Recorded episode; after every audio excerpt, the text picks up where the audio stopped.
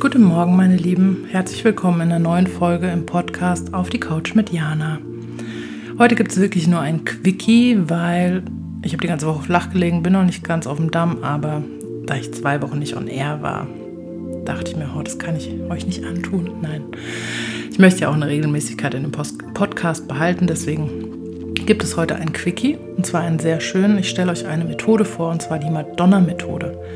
Vielleicht kennt der eine oder andere sie schon ist eine super schöne Methode, um einfach Schattenarbeit im positiven Sinne zu machen und zwar positive Eigenschaften bei sich selbst über Projektion zu finden. Wenn es dich interessiert, bleib dran.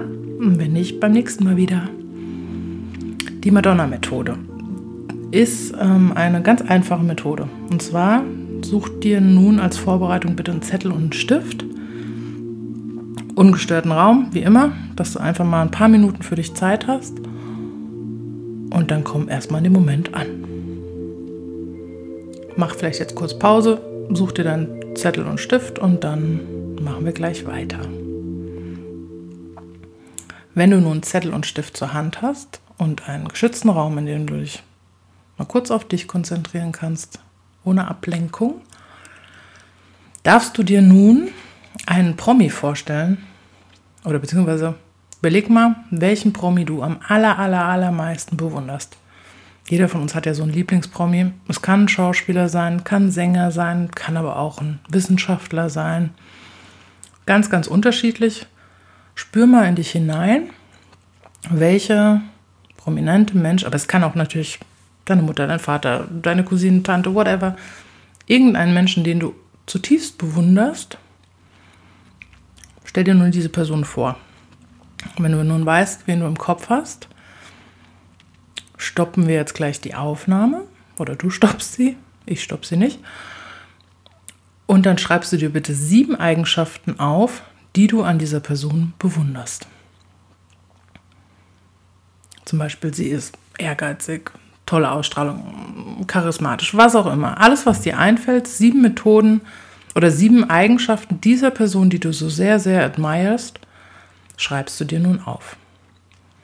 Stopp kurz den Podcast, schreib sie dir in Ruhe auf, nimm dir alle Zeit, die du brauchst und wir hören uns gleich wieder. So, jetzt geht's weiter. Du hast jetzt diese sieben Eigenschaften aufgeschrieben.